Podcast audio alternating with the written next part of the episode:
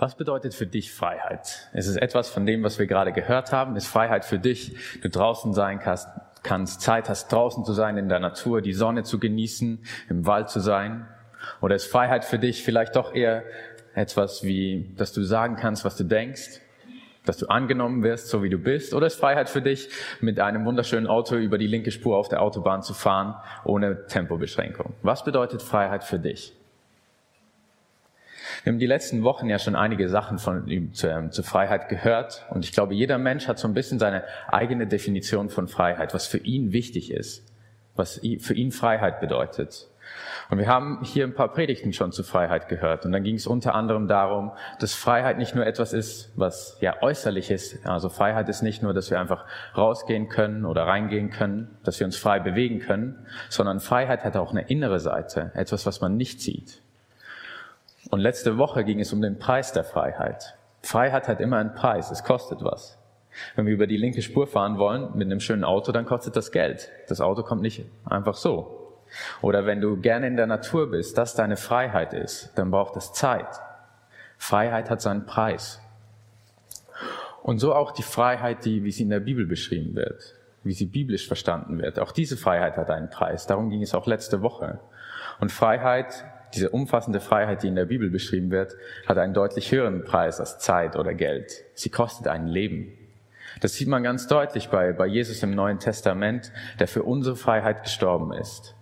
Man sieht es aber auch beim Passafest, beim Text, worum es letzte Woche ging. Ähm, auch da kostet die Freiheit etwas. Die Israeliten haben ihre Erstgeburten freigekauft durch ein Opfer. Durch das, dass ein Tier gestorben ist, ging Gott an ihn vorüber oder der Engel des Todes. Die Freiheit hat etwas gekostet. Und auch die ganze Freiheit des Volkes Israel kostet was. Ähm, Gott kämpft für Israel, um es zu befreien. Die Freiheit kommt nicht einfach von nichts, sondern Gott kämpft für sie. Und nach dem Passafest war es endlich soweit. Endlich war es soweit. Sie waren endlich frei. Der Pharao hat endlich entschieden, sie gehen zu lassen. Endlich konnten sie gehen. Und endlich war ihre Gefangenschaft und ihr Leid zu Ende. Und die Israeliten haben sehr, sehr viel Leid erlebt in dieser Zeit. Ähm, und deswegen haben sie auch zu Gott gerufen. Aber das Leid war nicht vorbei, sondern das Leid hat angedauert, bis sie endlich frei waren, bis sie endlich gehen konnten. Und Ole, einer der Beuler, hat ein paar Bilder gemalt, die ihr jetzt dann jeweils sehen werdet, ähm, die verschiedenen Aspekte dieser Predigt und des Textes, den wir gerade gehört haben, einfach zeigen. Und jetzt endlich nach dem Passafest war es soweit. Eben ihre Gefangenschaft, ihr Leid war vorbei. Ihre Zwangsarbeit hatte ein Ende und sie konnten endlich gehen. Der Pharao hat sie endlich gehen lassen. Ihre Wächter, ihre Aufseher waren weg und sie konnten losziehen. Sie konnten gemeinsam mit Gott losziehen. Sie mussten nicht mehr in den Städten bleiben, sondern sie konnten mit Gott zusammen losziehen in die Wüste. Er war mit ihnen unterwegs, als Wolkensäule war er vor ihnen am Tag unterwegs und nachts als Feuersäule, um sie zu begleiten, ihnen den Weg zu zeigen. So ganz hatten sie ihre Freiheit aber doch noch nicht erreicht. Sie waren noch im Land Ägypten und Gott hat ihnen auch angekündigt, dass es nochmal einen letzten großen Kampf um ihre Freiheit geben wird. Das ist der Text, den wir gerade gehört haben. Nämlich, dass der Pharao nochmal versuchen wird, das Volk wieder zurückzuholen. Dass er seine Meinung ändert und dass er sie wieder zurückholen will. Und so führt Gott das Volk durch die Wüste an einen Platz, wo sie eigentlich in eine auswegslose Lage kommen. Sie lagern sich, also sie bauen ihr Lager auf am Meer. Hinter ihnen ist das Meer. Und plötzlich taucht in diesem Moment das Heer der Ägypter auf. Ein riesiges Heer mit Streitwagen, mit ganz vielen Soldaten. Und sie haben keinen Ausweg mehr. Sie können nicht zurück, da ist das Meer, da können sie nicht langgehen. Nach links und rechts ging auch nicht.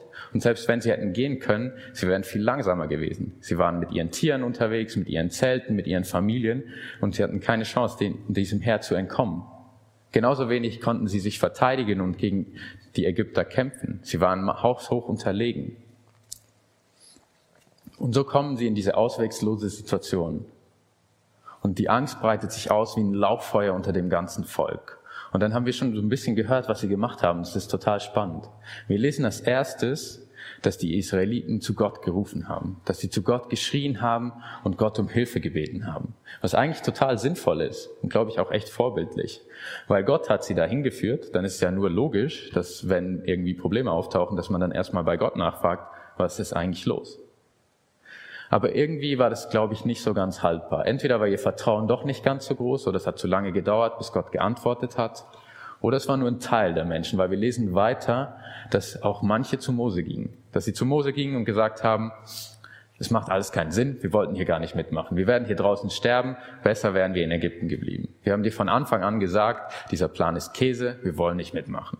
Wir haben keine Lust darauf, wir wollen wieder zurück. Also das behaupten sie zumindest. Wenn wir in die Geschichte gucken, dann sehen wir, dass das eigentlich anders war. Eigentlich wollten sie mitgehen. Sie haben nicht gesagt, nein, lass uns hier, wir wollen hier bleiben, was ja auch keinen Sinn macht, weil sie super viel Leid erlebt haben. Es gab eine Zeit, da wurden ihre Kinder ähm, getötet, ihre neugeborenen Kinder, weil sie zu viele waren und die Ägypter Angst hatten vor ihnen. Und dass dieses Vertrauen irgendwie so weg war, dass diese Fragen kommen und dass sie, diese Angst kommt, ist verständlich. Aber andererseits ist es auch irgendwie unverständlich, weil die Wolkensäule wo Gottes Gegenwart sichtbar da war, die war immer noch da. Sie konnten sich umdrehen und konnten die Wolkensäule angucken und sahen, hey, Gott ist da. Und sie haben kurz vorher erlebt, wie Gott in diesen großen Wundern, die zehn Plage, von denen wahrscheinlich die meisten von uns schon mal was gehört haben, diesen großen Taten gezeigt hat, dass er viel mächtiger ist als der Pharao und, die, und das ganze Ägypten und, das, und alle Götter von Ägypten. Und jetzt so kurz danach stehen sie wieder da und haben Angst, dass Gott sie nicht rettet. Und es zeigt irgendwie, wie, wie, ja, wie schwach dieses Vertrauen vielleicht noch war, wie unsicher diese Beziehung noch war. Denn es macht ja keinen Sinn, dass Gott sie aus Ägypten befreit, mit großem Aufwand für sie kämpft und sie dann zwei Wochen später am Meer wieder einfangen lässt von den Ägyptern. Das macht ja überhaupt keinen Sinn. Andererseits, glaube ich, können wir die Angst vielleicht auch so ein bisschen verstehen. Ich weiß nicht, ob du das schon mal hattest, dass du große Angst hattest, dass du total unsicher warst oder große Zweifel hattest dann ist das so ein Moment, wo, wo diese Angst so groß wird, dass wir es irgendwie nicht mehr kontrollieren können. Und dann vergessen wir ganz viele Dinge, die wir eigentlich gewusst haben oder die wir eigentlich wissen. Und die Angst nimmt Überhand und es bricht diese Panik aus. Und hier war so ein Moment für das Volk Israel. Sie hatten große Panik. Und genau in diesem Moment tritt Gott auf den Plan. Er stellt sich schützend vor sein Volk. Oder hinter sein Volk vielmehr. Die Wolken- und Feuersäule geht nach hinten und stellt sich zwischen die Ägypter und die Israeliten, so dass eine Mauer zwischen ihnen entsteht, dass sie sicher sind. Gott beschützt sie. Und dann in diesem Moment schafft Gott einen Ausweg, wo vorher kein Weg war. Er schafft einen Weg da, wo es keiner erwartet hatte. Er gibt Mose den Auftrag, das Meer zu teilen. Einen Weg da zu schaffen, wo vorher kein Ausweg war. Und es wird nochmal ganz deutlich sichtbar, mit diesem großen Wunder, was Gott tut. Das ist total spannend. Das letzte Mal, oder wir lesen schon mal, dass Gott ähm, das Wasser geteilt hat und trockenes Land entstand. Und das lesen wir in dem Schöpfungsbericht. Dort sehen wir das erste Mal, dass Gott ähm, Wasser teilt und das Land, trockenes Land entsteht. Und das tut er wieder für sein Volk, um sein Volk zu retten. Und diese ganze Sache dient eigentlich dazu, das steht auch in dem Text, dass die Israeliten einerseits begreifen, dass Gott vertrauenswürdig ist und dass er es ist, der sie befreit und er es ist, der sie beschützt. Aber dass auch die Ägypter begreifen, dass es Gott ist, der für die Israeliten kämpft.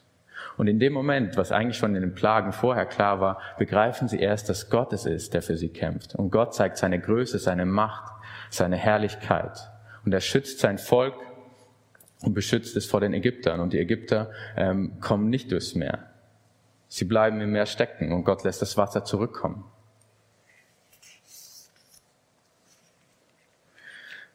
Das Spannende ist jetzt aber, eigentlich waren die Israeliten schon frei, als sie noch vor dem Meer stand. Auch wenn die Ägypter hinter ihnen standen und das Meer vor ihnen war, waren sie trotzdem irgendwie schon frei weil sie hatten keine, also sie hatten keine Aufseher mehr, sie hatten keine Wächter mehr, es gab niemand mehr, der sie zur Arbeit gezwungen haben. So waren sie irgendwie schon frei.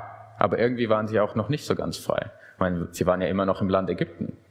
Sie waren immer noch im Herrschaftsbereich der Ägypter. Und so sieht man diese unterschiedlichen Ebenen von Freiheit. ich glaube, der Grund, warum sie wirklich frei waren, ist, weil Gott bei ihnen war.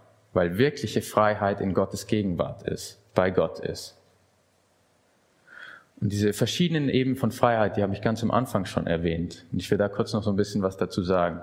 Weil man kann äußerlich, von außen gesehen, total frei sein. Indem man überall hinreisen kann, wo man will. Indem man machen kann, was man will. Wo es niemanden gibt, der einem etwas verbietet oder sagt, nee, das darfst du nicht, das kannst du nicht.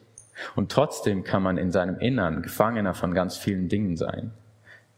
Wir leben heute in einer Zeit, wo wir eigentlich echt viele Freiheiten haben. Wenn wir das vergleichen mit, mit der Geschichte, dann haben wir heute viel Freiheit. Wir haben bei allen Entscheidungen, wenn wir irgendwas kaufen wollen oder irgendwo hingehen wollen, unzählige, unzählige Möglichkeiten, zwischen denen wir uns entscheiden können. Ähm, wenn ihr mit der Schule fertig seid, Abi gemacht habt, dann ähm, kannst du in Deutschland studieren gehen, du kannst in Spanien studieren gehen oder in England oder in Italien. Du kannst in Deutschland arbeiten, du kannst in Italien arbeiten, du kannst in dieses Land reisen, in jenes Land. Wenn du irgendwas kaufen willst, dann kannst du bei 15 verschiedenen Seiten im Internet gucken, wo es am günstigsten ist oder du kannst was ganz anderes kaufen. Und so haben wir unzählige Möglichkeiten. Und auch die Gesellschaft schätzt Freiheit sehr hoch. Wir sagen immer, es ist wichtig, dass Menschen so sein können, wie sie sind und dass alle akzeptiert werden.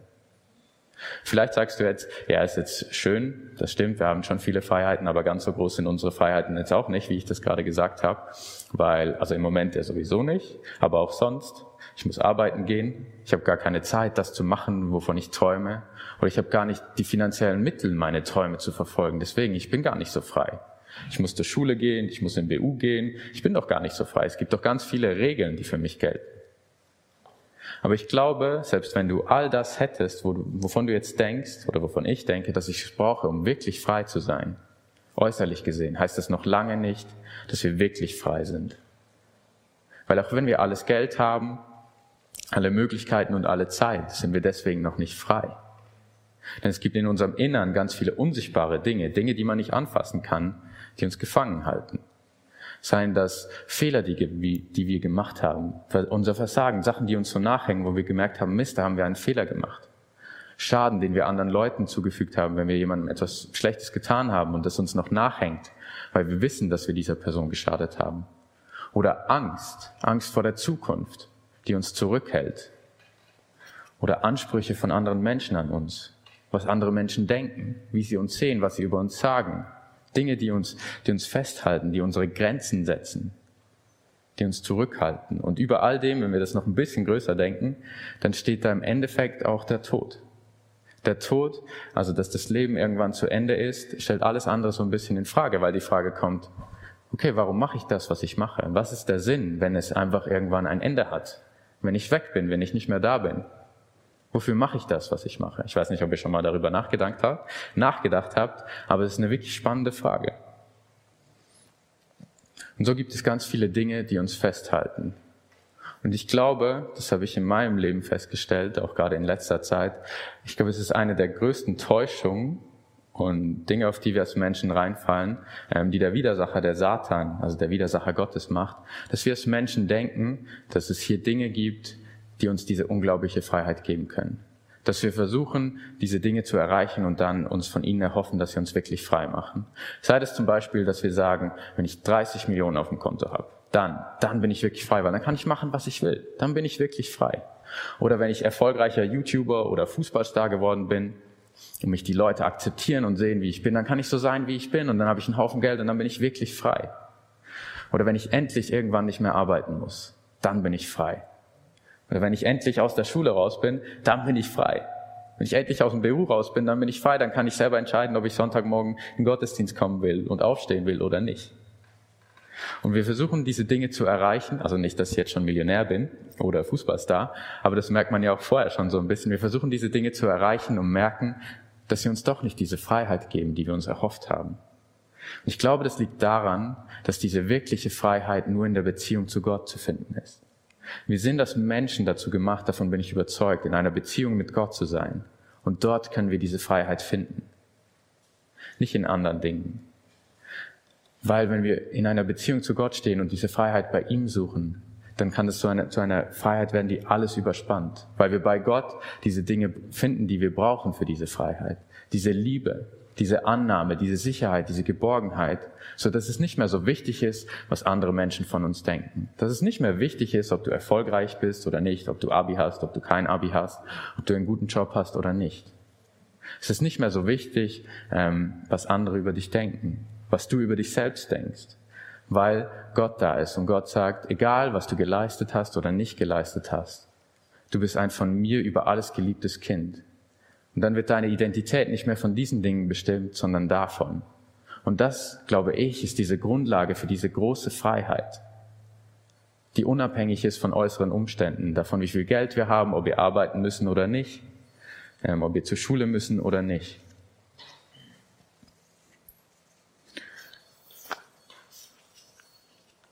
Und ich finde, man kann diese Freiheit eigentlich ganz gut an einem Bild vergleichen, weil vielleicht denkst du jetzt, okay, das ist ja schön und gut, aber das ist ja auch nicht wirkliche Freiheit, wenn Freiheit nur in der Beziehung zu Gott zu finden ist. Dann ist da ja jemand, der mir sagt, was ich kann, was ich machen darf und was nicht, weil Beziehungen funktionieren nur mit Grenzen und Regeln.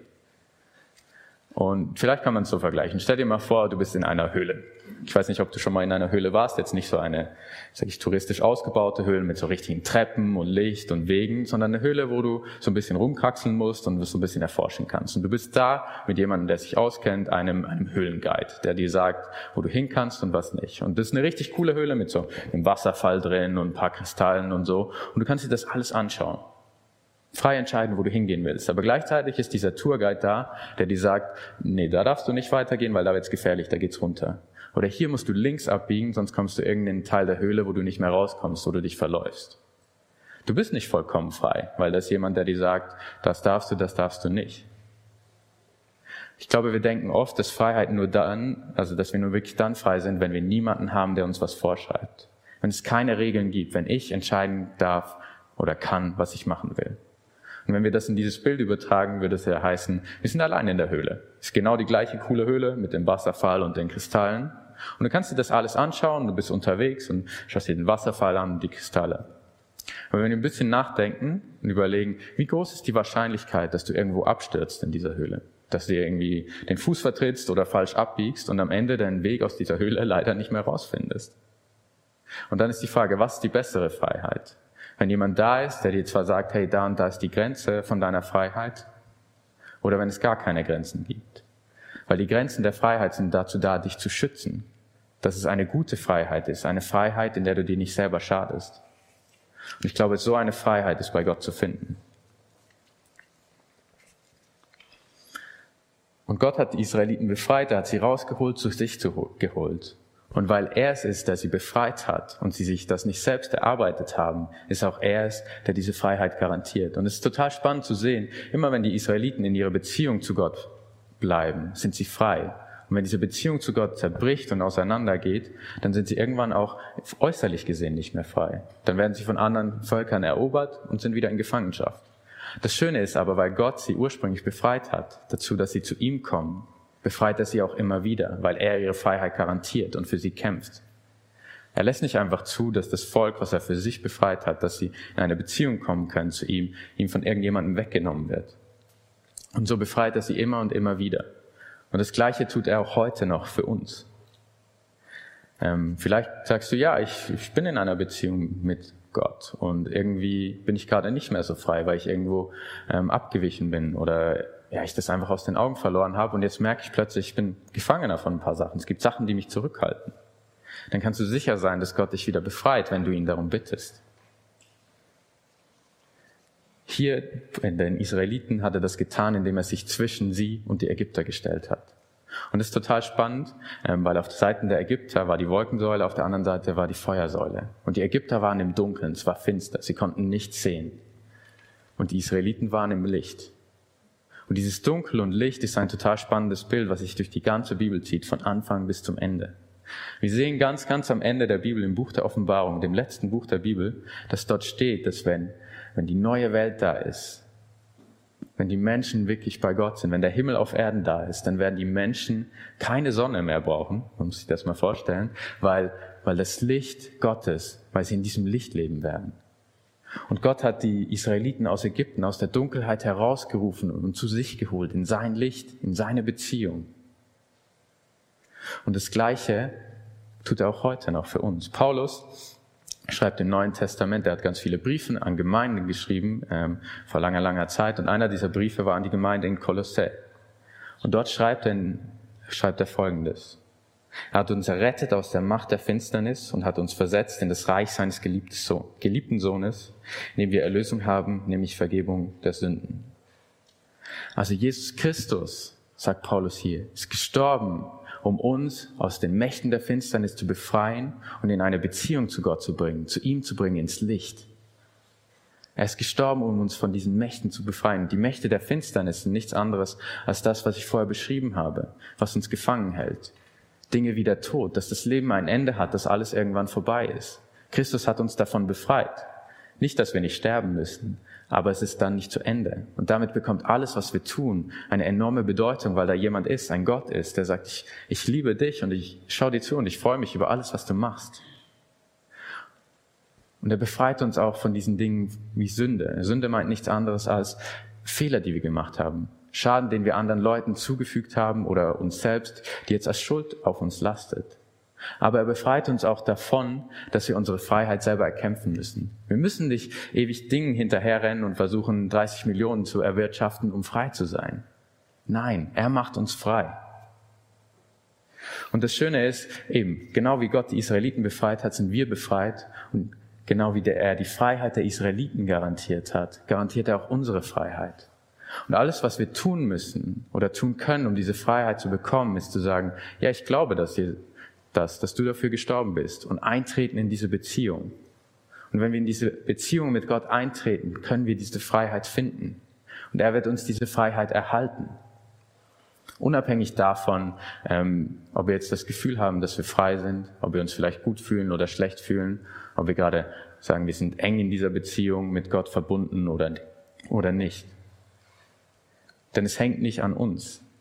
Wenn wir uns noch mal kurz überlegen, wie die Israeliten durchs Meer gegangen sind. Wir haben ja das vorher gehört und ich glaube, wir lesen oft darüber hinweg und viele von uns kennen das auch. Die Israeliten sind durchs Meer gezogen. Wenn wir uns mal versuchen, in sie hineinzuversetzen, dann, dann sieht man da was ganz Spannendes. Weil stellt euch vor, es ist Nacht, es war dunkel. Das einzige Licht, was sie hatten, war die Feuersäule hinter ihnen und vielleicht noch ein paar Fackeln, wenn sie noch ein paar hatten. Und dann gehen die zusammen in dieser großen Menschenmenge, laufen die einfach ins Meer rein. Und immer tiefer und tiefer und links und rechts neben ihnen sind diese Wasserwände. Und ich kann mir gut vorstellen, dass es Israeliten gab, die richtig begeistert waren. Die so total begeistert waren gesagt, dann hast du gesehen, da hinten ist die Wolken und die Feuersäule und Gott steht zwischen uns und den Ägyptern und die riesen Wasserwand. Vielleicht haben sie noch ein Tier gesehen und gesagt, wow, hast du gesehen? richtig cool, richtig toll. Aber dann gab es wahrscheinlich auch ähm, Israeliten, die mehr so durchs Meer gelaufen sind, dass sie gedacht haben, können wir alle ein bisschen schneller gehen, bitte? Können wir ein bisschen schneller laufen, ein bisschen vorwärts machen, weil vielleicht ist euch nicht aufgefallen, aber da ist eine ziemlich hohe Wasserwand links und rechts neben uns. Wir sollten uns, glaube ich, beeilen, weil keine Ahnung, wie lange das hält. Lass mal, äh, lass mal loslegen hier. Eben, ich glaube, es gab solche, die hatten großen Glauben, die waren richtig begeistert und fasziniert von dem, was Gott gemacht hat. Und ich glaube, es gab auch solche, die eher ein bisschen Angst hatten und Zweifel hatten und so unsicher waren. Hält das wirklich? Funktioniert das wirklich? Und Gott hat alle sicher durchs Meer gebracht. Die, die so gedacht haben und die, die so gedacht haben. Und alles dazwischen. Er garantiert diese Freiheit. Und so garantiert er auch deine Freiheit. Und wenn du sagst, ja, eben, es gibt Dinge, die mich gefangen nehmen, oder ich bin von dieser, ich habe gar nicht so eine enge Beziehung, aber ich bin in diese Beziehung mal eingetreten, dann garantiert er deine Freiheit. Auch wir befinden uns auf einem Weg, eigentlich ganz ähnlich wie die Israeliten, nicht durchs Meer, aber auf dem Weg hin zu Gott. Durch die Zeit, durch unser Leben und auf diesem Weg beschützt er uns. Aber diese Freiheit, die klingt jetzt toll. Ich hoffe, ihr findet auch, dass sie toll klingt. Ich finde sie ist wunderbar. Aber im Alltag ist das irgendwie manchmal so ein bisschen schwierig, so wirklich diese Freiheit zu erfahren, zu begreifen, dass wir wirklich frei sind und so zu leben. Ich glaube, das ist ein langer, langer Lernprozess. Das war bei den Israeliten auch so. Das Erste, was sie gemacht haben, als sie Probleme hatten, als die Ägypter gekommen sind, ist zu sagen, okay, lieber wären wir da geblieben. Da war alles besser. Lass uns zurückgehen. Wir wären lieber wieder Sklaven. Sie fallen ganz schnell wieder zurück in diese alten Muster. Sie vergessen, dass Gott da ist und dass er sie schützt. Und ich glaube, uns geht es manchmal ähnlich. Wenn wir Schwierigkeiten haben, wenn wir vielleicht einen Fehler gemacht haben oder irgendwas kaputt gemacht haben oder so, dann wissen wir ja eigentlich, okay, ganz theoretisch christlich, ich bin von Gott geliebt, auch wenn ich Fehler mache. Ich kann zugeben, dass ich das kaputt gemacht habe oder dass, dass ich da einen Fehler gemacht habe und es ist okay. Aber wie oft sind wir dann doch wieder so versucht zu sagen, hm, ich sage einfach nichts und dann merkt vielleicht keiner oder vielleicht benutzt noch jemand anders dazwischen, dann kann ich nachher sagen, er war's. Oder wenn wir irgendwie für eine Prüfung nicht gelernt haben oder sowas und sind wir doch versucht manchmal dann einfach zu schummeln, zu spicken und zu sagen, ja, ist, ist schon okay. Also wir fallen auch wieder zurück in alte Muster, obwohl wir es vielleicht besser wüssten. Und ich glaube, das ist etwas, was man lernen muss oder lernen kann zu verstehen, dass du wirklich frei bist, dass ich wirklich frei bin. und dann auch so zu leben. Und das lernt man, da muss ich euch leider enttäuschen, nicht in zwei Jahren BU, auch nicht in drei Jahren Gottesdienstbesuch, sondern es ist etwas, was unser ganzes Leben andauern wird, wo wir auch immer wieder auf Gottes Hilfe angewiesen sind, dass er uns wieder befreit, von neuem befreit, dass er uns die Kraft gibt, gute Entscheidungen zu treffen, um wirklich diese Freiheit zu erhalten. Und das Schöne ist, wir können in all dem sicher sein, dass er uns grundsätzlich diese Freiheit erhalten wird dass er uns sicher ans Ziel bringen wird, so wie er die Israeliten sicher durchs Meer gebracht hat, weil er uns befreit hat, dazu, dass wir mit ihm in eine Beziehung treten können. Und das Schöne ist, diese Freiheit bietet Gott jedem an, jedem Einzelnen. Er sagt zu dir, wenn du willst, ich befreie dich. Was wir tun können oder tun müssen, oder tun können vielmehr, ist einfach zu sagen, ja, ich glaube das. Ich glaube wirklich, dass du dafür gestorben bist damit ich frei sein kann. Für all die Fehler, für all die Schuld, die damit verbunden war, dass du dafür gestorben bist. Und ich will eintreten in diese Beziehung mit dir. Weil ich glaube, in dieser Beziehung finden wir diese grundsätzliche große Freiheit. Eine innere Freiheit, die unabhängig ist von äußeren Umständen und die dazu führen kann, dass unser Leben einfach viel schöner wird, weil wir Dinge genießen können, weil wir nicht mehr auf sie angewiesen sind. Amen.